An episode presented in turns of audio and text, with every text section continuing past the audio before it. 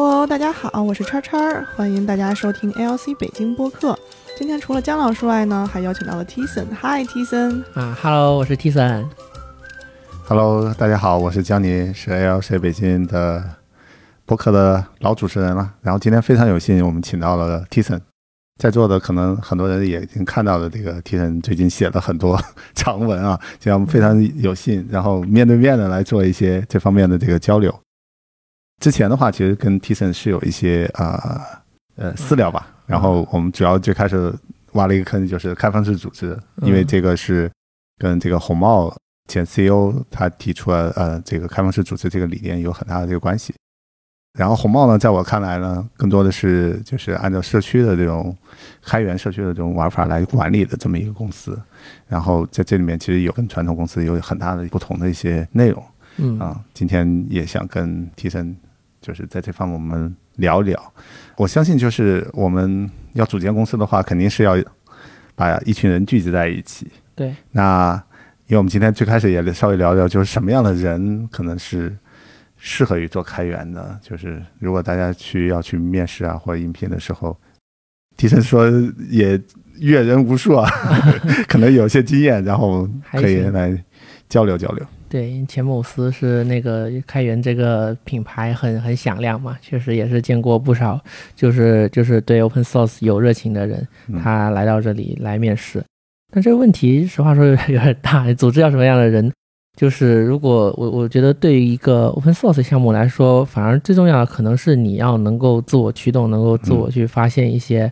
嗯，在这个项目里，在 community 里面有有意思的事儿，而不是说等别人去教你。如果你能够有这样一个前提，然后我们再来看说你对于 open source 这个事的认识是怎么样的。我接触到的人里面，其实想对 open source 感兴趣，实际做过的人还是还是有那么一些，不是很多，还有那么一些。对，那你如果说你要建立的这个，啊，你要建一个组织起来去建设，或者说去，呃，制造一个开源软件，那你在这个英镑的控制里面还是很重要的。如果你招进来一帮人，他一直都是做闭源软件，对吧？那他会有很多那种成熟的经验，尤其是他做的时间越久，一二十年，嗯，但就很难很难很难转过来，还是会把那个整个做成一个封闭的数据。嗯嗯嗯。这块的话，其实呃，我能稍微分享一点，就是我在红帽的时候的一个体验。就当时就是大家去招聘的时候，其实很大时候都是靠大家互相的推荐。一般来说，就是如果你周围的人可能也都是做开源的，相对来说，就是大家对这个理念也比较容易接受，然后气味也可能也比较相投吧，然后自然而然的就聚聚在了一起。那前面你提到这个英镑的，其实在做处理的时候，就是可能我们都在开源软件在。不断发展的这个过程中，其实是不断的人加入进来，然后可能每个人他都会有自己的一点点味道，或者就是我们的一些习惯。那你觉得这里面就是哪些是好的，哪些是不好的呢？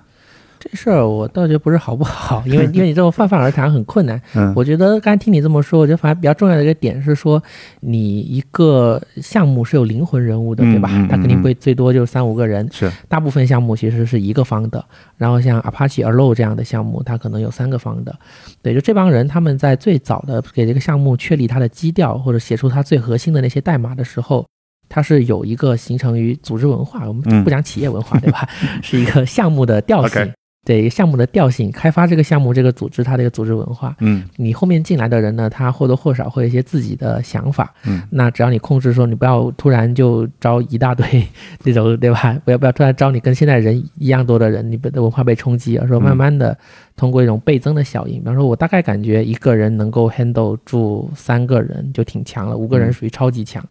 然后你现在有三个人，你去每个人再把这个文化落实给新的三个人，它是一个指数增长的一个一个一个一个算法。OK，啊，这个是最这是最重要的一个部分，就是你怎么样去跟不同人去协同。首先，你是一个项一个开源项目，它会有一个方的，会有一些灵魂人物，嗯，他们之间一定要强共识。那其实像大教堂与集市里面讲的，他会 challenge 这个事儿，他认为你一旦有多个人就没有强共识，所以只有一个人，这是一种方式。嗯，对，然后你再说在发展过程当中，大家去 follow 这个文化，这文化能成，这项目或许就能成。嗯，如果这文化有问题，项目有问题，那就凉了呗。呃，凉了呗，我就再提一锅。呃，对，这是一种方式嘛，就是说，因为开源不是一种魔术，对吧？不是一个魔法，就是说你这么搞一定能成。嗯，它最终还是一个，如果你软件开发的角度来看它，你能不能做出来一个成功的软件，其实取决很多因素。对，它有可能是做不成功的。嗯啊，尤尤其是这个，如果说你对项目的定位不清楚，然后呢，核心核心人员你的 founder 的想法一天一变，或者说核心人员吵架，那分化什么的，对吧？这相信很多例子 也都也都看到过。是是，就是在开源社区，其实会有大量这种事情发生嘛。你前面其实成功的是少数，对前面其实也做了很多就是项目的一些研究调研，对，然后去找里面的一些好的一些 pattern 嘛。就是你为什么会去做这个事情？因为从我自身的这个感觉来说的话，我我其实辅导项目比较多，然后嗯。嗯，可能会经历一些东西，然后我会把它当成是一个 case study，然后但是很多时候我要去调动的时候，是我遇到同样 case 的时候，我可能才会才会来来弄，但我们没有完全是说是是做一些体验，就是从我自身的这个感觉来说的话，大部分情况是可能我以前都参与项目比较多，然后自然而然的，我觉得就是就成那样了，我觉得没有从零开始是到呃零没有从零到一这么一个过程。所以就是哦对这个 case 的这嗯块的这个理解不是那么不是那么深。其实 case 也分很多种 case，反而我是觉得说你这种，呃，尤其像现在这种 donate 的形式啊，嗯不是说我直接像 Linux，我出来的时候几乎啥也没有，嗯，这种形式，反而是说这种大公司或者说是一些呃成熟项目 donate 出来，以开源那个协同的方式运作。它会它会少很多 问题，它就不太用解这个问题，因为你马上有一个成熟的软件可以用，而且它甚至有用户，哇，这是个很好很好的条件。哦，我可能就是直接 follow 它现有的这些东西，我不需要去探索性的去生长。就你不用太，当然也还是要的，就是说你那个软件开发这事儿你不用太担心，起码你你那套方式能够产生现在这个软件。嗯，但是你需要注意的就是说你做这个呃开源项目的时候，不要起两套 那个那工作流，这事儿很很、哦对很很多开源项目最后很难做起来，或者大家会去 blame 他说他是 open source code only，嗯。就因为说它其实是个挺成功的项目，嗯，然后呢，你所谓的开源，把代码原来是在一个内部的一套一整套那个 DevOps 的流程，然后呢，把代码这个东西 放了出来，嗯它流程不在，就是它协作还是在公司里面。嗯那么这样你的一个项目对于研发来说，对于潜在的参与者来说，它其实没什么变化，嗯就大家会把你的代码当成一个镜像嗯来研究学习，这是有可能的，也会有价值。但是你希望它形成一个 community 就非常困难。嗯，就是我没有那种参与感，就是我可能还是局外人，就对外外部的人嗯它确实就是局外人，不是感觉。是那。其实我觉得，在这种情况下，大公司其实是非常容易陷入到这种怪圈，因为它以前的那种开模式已经可以 run 了，它嗯没有必要去，或者它自身没有那种诉求去，需要让大家融入进来。那我觉得今天可能给大家聊的一个很重要一点，就是说还是我们要更开放一点，然后站在这个角度上来说的话，你有没有什么更好的一些建议，或者你看到的就是做的比较好的？对你刚才提到这一点，我反而就觉得是这样，不是说你去很泛泛而谈的说要开放一点，对嗯。我，但你的那个主轴或者说你的一个呃 rationale 是这样的，但是呢，你这么说别人不知道怎么操作，对吧？所以这也是我为什么会去研究这其他项目它的一个嗯。case study，就整个的我去思考说，你作为一个呃商业不是商业吧，就做一个软件，做一个开源软件，然后呢，你从公司角度出发，你要做一个产，你要做一个产品啊；作为个人角度出发，你要做一个作品，它都会涉及到什么内容？你包括说代码本身，你包括说你的 DevOps 流程，包括说你的 release、你的 marketing，实际上你会，而且挺有意思啊。我不我不确定其他项目，但是 Pro 社区是非常非常注重 marketing 的，他们会啊疯狂讨论 marketing 的事情，对，会经常讲我们我们要怎么样让这个语言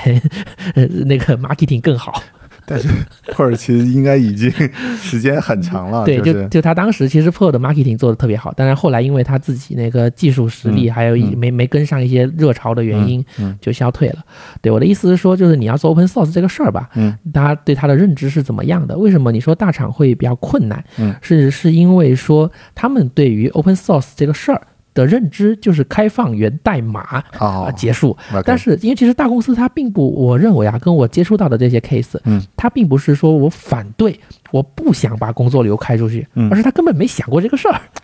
对，我觉得就前段时间其实也有人跟我交流的时候，实际上他们就是上游他们在外面的这个代码和它里面的这个代码其实是脱节的，对，然后导致于就是，其实如果你 upstream first 上面都已经开出来的话，其实你核心开发流程在外面开其实就可以了，然后把它再拿进来，然后再做一些增强或者是做一些改变，其实就可以。但他们现在就是说，哎呀，我得拽着很多很有先进性的东西先在我的手上，然后我再慢慢的放出来。我觉得这这个其实就很很拧巴。对，这事其实有两个两个说法，啊。一个一个就是说你要做 open core 的模式非常难，嗯，因为你要保持代差的情况下，你 open source addition 要有价值。你你你刚才讲的这个其实很简单嘛，因为你转着核心的功能，导致你的 community addition 没有竞争力，所以你那东西是个废的 addition，啊。就很尴尬。嗯，另外一个说还是说认知的问题，我这嗯。应该可以 quote 这个项目叫阿帕奇应龙嘛，嗯嗯。他的那个他的那个 founder 就是就反正他的主要作者吧，写主要代码的人，他其实很积极的在嗯。关注这些事情，嗯。说你到底要怎么样才能够去统一这个工作流。然后他其实主要用户也是在企业内部，嗯但是对他来讲呢，他很认真的在做这个项目 open source 的事儿，所以他想要去维护这套呃工作流。那他马上就会面临一个问题，就是说我 community 里面有一套工作流，我内部发版对吧，服务我的内部用户，其实也会有一套工作流。嗯，那他是那个人，他有痛，他痛了，是是，对，所以他 follow 他有这个认知，说这是一个事儿。嗯然后呢，我最终要达到的目的是说，我要我要去做那个 open source community，我这个这个软件是个 open source software，嗯那么它自然的就会说我把这工作流合起来，是，然后呢，我的我内部的那个分支呢，从我上游切出来，哎，这事就解决了。就这其实并不是不能解决，也不是大家在反对，而是说一种是没没想到。另外一种是说，当你没把这事儿讲得很清楚的时候呢，大家会很 confuse。其实我回过头来，我觉得核心在在大家观念里面的话，嗯可能还是要就是，因为我们是做开源的话，我们其实还是要去足够的开放，要把我们内部的一些讨论啊，要把我们我们的工作流啊，我们的整个写作的这套东西，实际上是要让大家能够参与进来，而不是说我只是把代码放出来，然后让大家能够看到对就我。我觉得这里有一个点啊，就是说，嗯当你要去讲这个事儿的时候，你得想想看你的你的听众是谁是，然后你要解决他的诉求，解决他的问题，因为你不能跟他说，就这事儿很困难的点在于说，如果你说这是个道德问题，你你应该要就有点公益的意思嘛，嗯你应该要把你的讨论的公开，嗯你应该要把你的什么，他是很难理解这个事儿，因为你要相当于要一个人改变他的习惯。那你要想想是这么一个事儿，你作为一个那个布道师，对吧，或者一个社区的运营，嗯你可以去跟他讲，描绘一些场景，相当于说跟他兜售一些概念，就是你把这些讨论那个 open，那首先你要有个平台，对吧？你不能说没有，那这事儿是很尴尬。你要告诉，所以你要告诉他这事儿怎么做，它跟原来一样。比方说原来我是一个对吧，什么微信群、钉钉群，嗯那现在它是一个 Zulip 这样的一个 open chat room 的 IRC 这种东西，嗯或者说你原来的文档它变成 RFC，嗯那其实它没有做多事情，嗯他是跟原来一样的去做类似的这些事儿，然后你跟他说，你做这事儿的价值是什么呢？是有可能，也不有可能吧？就你跟他说就有，有人会关注到你的这些 activities。他能够给到你好的 input，不管是说你这种协同的成就感，还是说给你真正提供那种，呃，技术上面的那个指导啊，或者说声套上面，因为真的是你一单独一个团队你是有局限性的，嗯尤其是现在软件越来越复杂的这么一个前提。对，然后呢，真正有这种事情去发生，这事儿其实需要你去努力。我觉得很多运营人员他如果没有开发背景的话，他会在这个地方踩很深的坑。啊，就你去跟开研发人员拍胸脯，嗯就不管你说是开放这个事是道德问题也好，你跟他描绘了很多好场景也好，嗯，但是那研发人员他就是如果对这事很陌生的话，并没有好的办法说真的去找到那些不同背景的人参与进来，嗯这是需要你这个运营或者布道师去干的，你要把它 bootstrap 起来。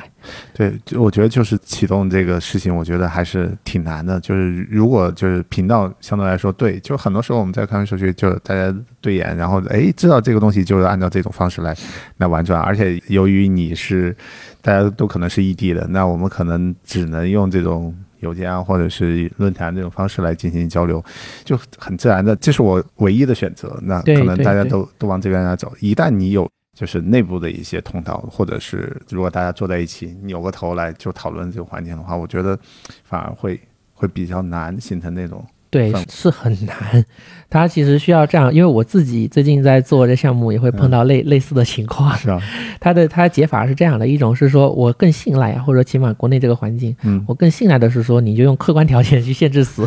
所以找新人的时候，嗯有人在北京，嗯我在广州，嗯我找成都的人，找上海的人，嗯找个杭州，找武汉的，嗯嗯我对要要要要控制住，就是当它是有这种分布式的那个天然环境，然后呢，你去约定，你去你去制止，对吧？嗯也也一样的，就是我不太确定这个材料是哪看到的，就是说你一个 community 其实你会有这种我们叫 moderator，对吧？嗯这些来调解员之类的，嗯他告诉你，哎，你你你你不要私下讨论哦，就是及时打断，及时制止这些嗯产生消息隔阂的这种行为。对，那其实一个点就是说，你需要通过客观的方式，让这些人本来就 就是散布在不同的位置，国内的不同地理位置或者说国内外，对吧？引入嗯海外的变量，但引入海外变量，反正就你你理解的越多，你能够做的那个多样性就越丰富。是，呃，我觉得这个可能是一个，就是我们去制造一些环境来去做。然后另外的话，嗯我觉得另外如果就是大家有一些协同的一些经验的话，他会意识到这是一个 best practice，、就是我嗯需要把这些东西都要写下来，我不要去跟别人单聊。是的，啊是的，这个其实我刚才那个还没，就是想 想说的第二个点，嗯就是说，其实你有这种训练的，我相信像姜老师，像很多 Apache 的 committer 或者说 PMC member 这样的，他不需要，他就算在一起工作，他也很清楚。我因为因为我觉得这事儿这样，就你不可能杜绝两个人就坐在同一间办公室工作，他们不说话，这是这是没没有道理的。嗯嗯，啊、就有有些实话说，有些运营他做太过分了，就会就会去讲这种事情，别人一听就觉得你这人哎讲啥东西，呃，也，就这些东西他有的。那其实你的意思是说，你要给这 community 带到足够足够量的信息。嗯你像 Apache 那 Apache Way 对吧？嗯他说的是说说是啥？所有事情发生在邮件列表上，对那个那那个那项叫啥我忘了。呃叫 commun open communication 啊啊 OK，open communication，、嗯但是呢，他也没有说你你你不许说话了，他是说那个所有事情呢都只发生在 mailing list 上，我们的我们嗯认、你说的嗯 offline 的那种 discussion 要 bring back 是到 mailing list 上，是所以其实我在做 Angular 项目的时候会说，我们以 GitHub 嗯为 single source of truth，因为我们代码后三那边它的整个作为一个社交 代码社交平台，其实它是挺丰富的。然后我们呢会因为要考虑到这些 instance，那就是即时讨论嘛，嗯我们会建了一个 Zulip 的 chat room，嗯对，然后包括其他的一些你不能你不可能杜绝的微信私下讨论、电话沟通。嗯 或者是推特等等等等，或者是有你的 community member，他会自己去拉，你不做，有人会做。嗯这些东西你不要去，你你不用去说禁止，那它太过了。但是你有一个 source，对，就是说你的整个社区 follow 这么一个 best practice。我最后再举一个例子，就像 Rust 社区，嗯他们的所有 FC 讨论，所社区的公认就是在那个呃 forum 在论坛上 Discord 论坛上，然后他们有一套比较那个统一的决策流程。其实你做这事儿的这些人呢，他可能通过微信聊，这很正常，但最终我们认的是那个。嗯，就是你私下里面可以有些沟通，但是你最后的结果是需要放在放在一个公共的一个空间里面，这样大家可以可以来看。反正我们现在就是开，嗯，就是 LC 北北京的会，我们也会有那种 minutes，就是会议纪要，会会会往上放。然后呢，嗯，就是其他人在啊、私下，就其实我们最开始讨论的时候，其实也也存在一些问题，就是。可能微信太普遍了，大家可能直接在微信里面就就聊，呃，但是如果你没有留下足够的足迹的话，其实是其他人是很难参与其中的。不仅仅是其他人，我觉得你在做对你在做布道的时候，你可以多提提就是人的的需求。你去讲利他这个事儿呢，就是密度要少一点，或者说真正的是那种有回报的利他，你能收获名声嘛？嗯对我其实经常跟别人讲，就是别人跟我聊一聊技术问题啊，或者讲一下 community 的事儿，我说，哎，这事儿你留个 comment，你起个 discussion。为啥呢？因为微信它就很有问题嘛，你你一条消息一个月前的消息，你大概率找不到，是是，对你把它记录在一个，你把它 comment 出来，你把它做成一个邮件列表的一个 thread 的，嗯，这这嗯东西就是 index 的了，你可以搜到，对吧？你可以你自己可以找到，啊这事儿其实很有价值。就利己的同时，对对也也也利他，我觉得这这挺好。其实我们今天有一个主题是那个开放式组织啊，就是嗯其实这个组织的话，就是可能和传统组织有一些不同，但我们其实前面已经做了一些比较。那那我觉得在读那个开放式组织的时候，其实你你也写了那个呃读笔记，然后我觉得在这个层面上面有一点，我还想聊这个问题，就是，就是大家的这个激情的这个事情。因为以前的话，我看那本书的时候，其实我对这块我没有什么很强的理解，嗯，就是因为我当时在红毛的时候就看着那帮人，其实他们真的是很有激情，就是你 很难找到那种没有激情的人。但我就是有点诧异的是说，是在这个组织文化里面，就是刻意的去调动大家，或者是反正我觉得红毛是意识到这个激情的重要性，因为你带着激情来的话，和不带激情来，这个呃工作状态是有很大的不一样的。那现在的话呢，就是包括你现在也在做一些团队的一些建设啊，或者是会接触到一些人，实际上我觉得。这个激情这件事情我，在我眼里面还看还是蛮重要的。就如果我能看到某个人在在谈论某件事情的时候，他眼睛放光的时候，我觉得，哎，这可能就是我要找的这种人了。那那现在回过头来的话，因为你团队也比较小，反正至少的话，我觉得你们可能磨合的这种情况相对来说会会好一会好一点，而且很重视这个事儿。啊，就是说你的认知是不是一样的？就是你就是企业文化对吧？组织文化这个事儿 嗯还是要还是要提上日程，多关注这个事儿。就像刚才讲的一样，你一个开源项目有它灵魂人物，你一个组织嗯，对吧？它会有它的愿景，嗯制定愿景的人他可能是组织的灵魂人物。你要把这种认识给他传播出去。那其中很关键的一个点就是说，其实热情这个事儿，你可以换一个词叫创造力。对，有有创造力的人是很有热情的，他要创造他想创造的东西。OK，就如果没有的话，他会想办法把它把它变出来，是吧？呃，对，这是这是这个是一个，所以你要你要找这种人，这种人其实很稀缺嗯。啊，而是反而说那个过去的软件开发，也其实也不是过去，可能就是最近变成马，大家说码农嘛，笑嗯。笑着说说码农，是。有点这个意思，变成一种就劳劳动力密集型，就是体力活。嗯。那这些人呢，他确实是就是反正人在不同阶段嘛，他也不是说一直就这样，但是你在那个阶段的时候，你的热情天然就会少一点，因为对你来说，工作是一个负担，是一个活儿，嗯你把这活搞完搞定了，赚钱了，结束。啊，那 那问题就是我们能不能站着把钱挣了，对吧？哎，对，我觉得这是一个非常重要的一个状态，嗯就是很多时候我们看大家有创造力或者有那种探索或者去。就是别人没有的，我们要能做出来的这种这种精神的话，还是蛮重要。因为前段时间我也接触到一些人，然后他们其实也要做开源，然后能感觉到他们很乏力，就是感觉到我们是在类似于像 copycat 一样，就是别人已经做出来，我们又无非重新我们再卷一遍。对，这还提不到卷，就我只不过我我又做了一个开源的实现，然后这个就让我很茫然，就其实就是前一两个礼拜的事情，就是在跟他们去对他们那个开源的一些策略啊或者什么的，嗯我看不到看不到未来。就是至少对于这这种项目的话，我看不到未来，就是我不知道他们就是后面能发展到什么样。对，其实也是刚才说的，就是你说我为什么会对这些社区去做 case study 嘛？嗯因为很重要，你一个社区要成长，我作为一个社区的 maintainer，嗯我我必须要关注这些事情。这个社区我预期它要活几十年，那这事儿我如果不知道，它可能 几个月就凉了，或者几年它就凉了。是对，其实说你要去做纯粹 copy 这个事儿，在大教堂与集市里是讲过的。嗯假设就是无论如何，你做一个项目，你要想一想，为什么世界要有你，对吧？嗯这跟创业或者说跟很多那种你要去做一个商业软件是一样的。嗯为什么这个世界需要你？你如果说大家都是商业软件，你就想做公益。我就觉得说他们就像那个 Stormy 那种思路一样，嗯你这软件不自由不好，嗯嗯然后我我受到一种使命的召唤，啊我就要做一个一个自由的，我就要让所有人都能够能够有这种能力，能够自由的享受这种能力。嗯那你会觉得说他们这事儿还是照能成？嗯那赚不赚钱对吧？他也没也不在他的那个愿景里，所以就就可以再说嘛，可以再说。嗯 OK 对，但如果说就是你也也不知道，你就是好想赚钱啊，然后又没有想到自己的差异化在哪里，嗯然后其实你也没什么使命召唤，对吧？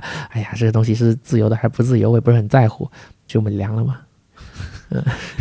就支撑大家的话，嗯可能还是要有一些就是长期一点愿景，至少你就是醒来的时候，你也觉得，哎，我能让世界变得更美好一点，我今天的工作能让世界变得更美好一点，可能动力会更强一点。对我我接触到很多人是这样的，就是一种常见的、更适合于很多人的一种思路是说，哎，我很牛逼，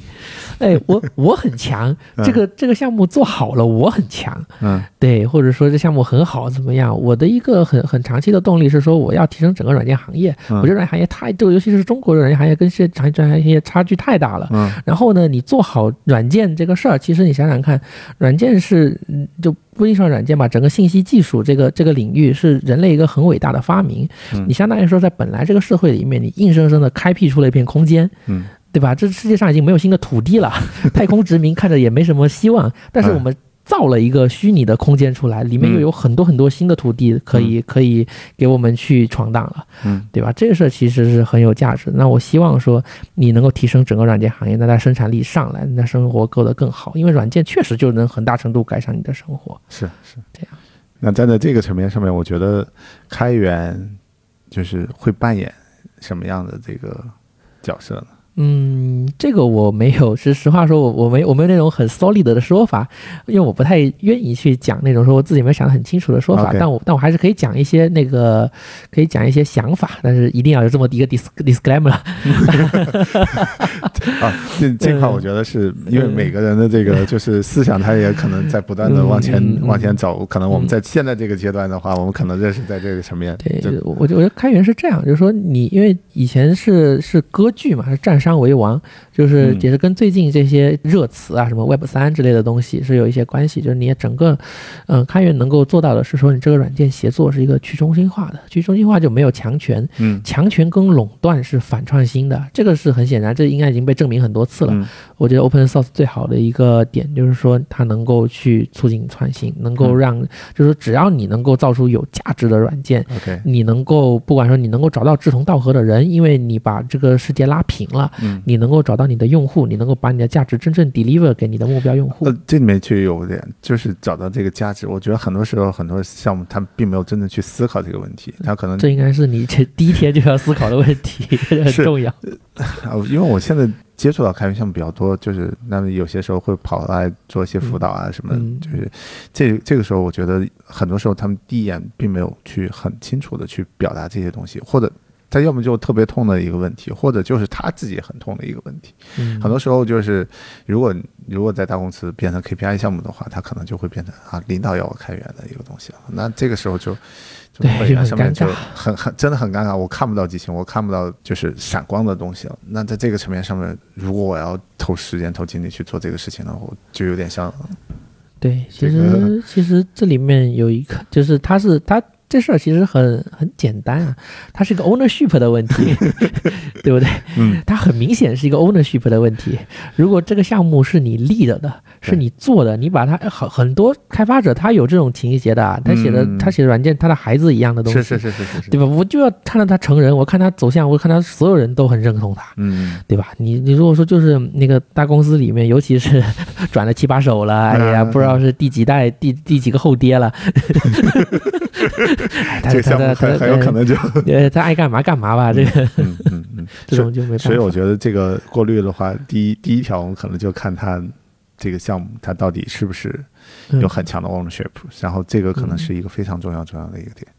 你才会想着他更好嘛。像应龙，他虽然也是一个大公司项目，嗯但是现在还是他亲爹带着他，嗯所以对会其实这种就比较就很很明显的感觉到他很想让这个项目变好。是是是是是是，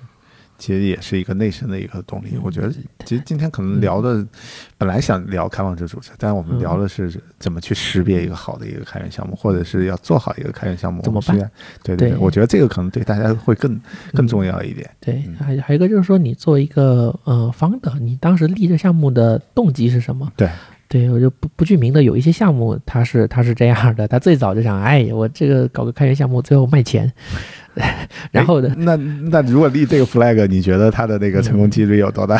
这得这还是得还是说得看，如果说你只有这个目的。啊？对，或者说你很你很强，你九八九成都是这个，他嗯他其实也不他也不是说这个问题，我要讲的是后面的直接表现啊，不是说嗯。卖钱不好，而是说，然后你做着做着发现，哎，我是老板了，我是主管了，我是嗯总监了，嗯。我就从 community 里面突然消失，我去管我卖钱的事儿了。哦，哇，你社区一下就空心化了，嗯。这种这种就很麻烦。有一些最近有些项目、有些公司是这样的，一旦你开始搞商业化，你的嗯。本来你的灵魂人物还是还是回到那个事儿，是是有 ownership，但他可能本来也没什么 ownership，但是但但怎么说吧，就是最应该就理论上最应该有 ownership 这帮人，他消失了，去搞商业了，去怎么着了，就是去断代了。你想想看，如果现在 Linux、嗯。Linux 就是不搞了。哇啊，那绝对是 会会出很多，很而且我对我可以举一个实际的例子，就当年 POSIX 做实现的时候，有一个叫 Pax 的，对那个人我就不 quote 了，嗯。但是那个作者呢，因为一些原因从这个 community 里面消失，他其实就用用独裁者的那种开发模式嘛，这人一走嗯，项目凉了，就凉了，当场就凉了。嗯。嗯，其实这种项目还挺常见的，因为以前的话，其实都是要靠分方的要就是我不能说是 all in，但起码你真的要投很多的时间精力来去搞这个事情，才才能把项目推起来。对，还有一个事儿其实就是传传承嘛，嗯有一些项目传承的好一点，你其实发现说，就这种这种例子非常难找，我能找到 po 那个 PostgreSQL 做的特别好，我都不知道哇，他他就是虽然还是有那么几个人干了几十年、二十年往上走，有的。嗯，但是呢，他确实是里面换血什么的，就是还是还是有这样的，有就不错啦。很多项目都没有，其实嗯。其实我觉得他可能是还是跟他有学术背景有一定关系，然后学校里面其实也存在对，还有就换选的这就是你。你起来的时候，还有说你整个一个你的婴幼儿阶段是怎么发展的？你像 Apache 对不对嗯？Apache 最早就是这么几个 member 我联合来创办的。嗯。所以说他自然就会想说，哎呀，我这里有我这里是多个人，我不是一个人，是是是，他一直要强调就是，对他，他一直要想说，哎，我要怎么去，我我这个 ownership 是多人的，嗯我怎么去赚这个事儿？嗯嗯嗯，这很这不容易。对多人的话，其实带来一个好处就是它这里面有个叫 bus factor，就是 实际上就是被哎创造 是，了创造了这种出掉车祸有项目嗯，出问题的这种可能性就会比较小一些。不仅仅是这么，不仅仅是这么 FUD 的东西，但 是就是说你你的思考方式会不一样。嗯一个一个人他再怎么，我们说不管说民主也好，或者再怎么去考虑 teamwork 也好，嗯当他就是一个人手握权力的时候，嗯对吧？你像，你不用讲开源，你想想看那个历史社会暴君是怎么产生，他手握权力没办法。嗯嗯嗯，对对对。其实我们今天聊的可能更多的是你现在对于项目的一个思考，可能我觉得还是因为你自己所在的这个环境有一些不同了。然后我觉得上次其实也聊过一点点，迫使你去思考的，其实跟你这个环境会有一些关系。然后你思考完了之后，你觉得就是特别想跟大家分享的。不是，我想嗯最直观的原因，那个是丰达也说的，我是写给自己看，对我我有写下来，不要忘了，我我我其实就是我我自己写东西之后，我可以发嗯 reference，可以发 link，嗯你你发现说咱们在那个开源智商那些 group 讨论的时候，会截图发文章是，是，因为你想想看，就是这种口舌之争，嗯或者说说就是三言两语，嗯很容易你的那个意图表达不清楚，嗯。你其实需要展开来说。是，哎，我觉得这个可能会去激发有一个很强的原动力，就是我要把它写下来。呃，当然，我希望能够让更多人看到。我觉得这个事儿就是我我能看到这个问题，大家对于 open source 的那个呃理论体系，或者就是这个事儿，如果你不掌握这些理论基础的话，嗯你一旦你在公司里，我说点我说点现实的，你在公司里被老板 challenge 干这事儿干啥？你你想不清楚啊，你就你就萎了，你就还是回、啊回去了。其实我这边对理论体系感兴趣的话，其实更多是说从从辅导项目的那个基础上，就是想让大家知道。我觉得学习有个好处，就是说，虽然我没有完全体验过整个过程，但是嗯我能从一些项目的一些成功经验里面去悟到一些道理，至少能让我少走一点弯路。我觉得这个文章或者是这个教程的意义，其实就是挺大的。对，其实你会发现，像软件开发，大家也是搞设计模式。嗯，对，你在模式之前，你就是 case study、best practice 这些东西，你暂时没总结出来模式，大家还是喜还是就是说或者说理科思维、工工程思维，你这个事儿组织管理都差不多嘛。嗯。就是你当前的这个能力域，你这些人，你这个项目的阶段，你你 match 到哪一个 pattern 上面去，然后嗯它能够走到下一个，才能走到下一个阶段，嗯嗯。是这样的。哎，那你现在是准备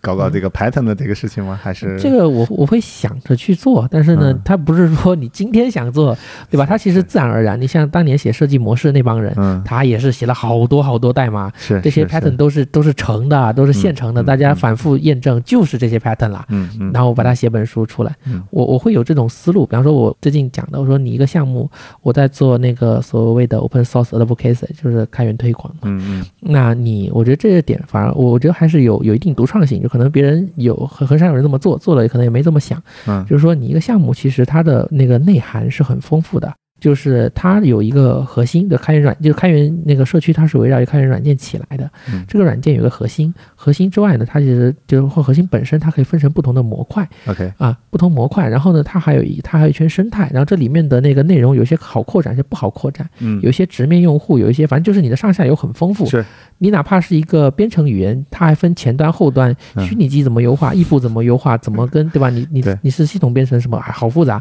你要把一个项目的这些模块分清楚，嗯你的推广才，然后你看一下项目当前哪些人他在他需要更多的参与。你才能够去定向的去做宣传，让这个项目更好。因为我们并不是搞人多力量大那一套，嗯，而是说真的你这个到合适的人是吧 community 对发展有需要，OK，对，然后你去定向的去说，比方说现在我那个，待会儿这我不太好说，就是你要做一个编程语言吧。嗯嗯你要做编程语言，然后你发现说你在词法上面一直在冲突，嗯，所以你找了一个那个专家过来解这个问题，嗯或者说你发现你 VM 那个性能不好，你找一堆 VM 专家来帮你搞定。嗯对，就这个事儿，这是其实它是我希望把它做成一种 pattern 式的，嗯或者说嗯体系化的一个呃东西。你怎么样去分析你的项目，OK，能够知道你要找谁，怎么找。OK，那其实就是在我搭建社区的时候，实际上嗯。更多的时候是我们要找到合适的人，对。然后其实结合到我自己的诉求，但这里面也会涉及到你要对这个项目要做一些架构啊、分层啊。对对对，其实这里面就是《集市与大讲堂》那本书里面，实际上也会嗯涉及到，就是我们在集市的这个过程中，其实大家也需要去做一些协同，或者是做一些设计的一些事情。反正从我自身的这个认识来说的话，我们开源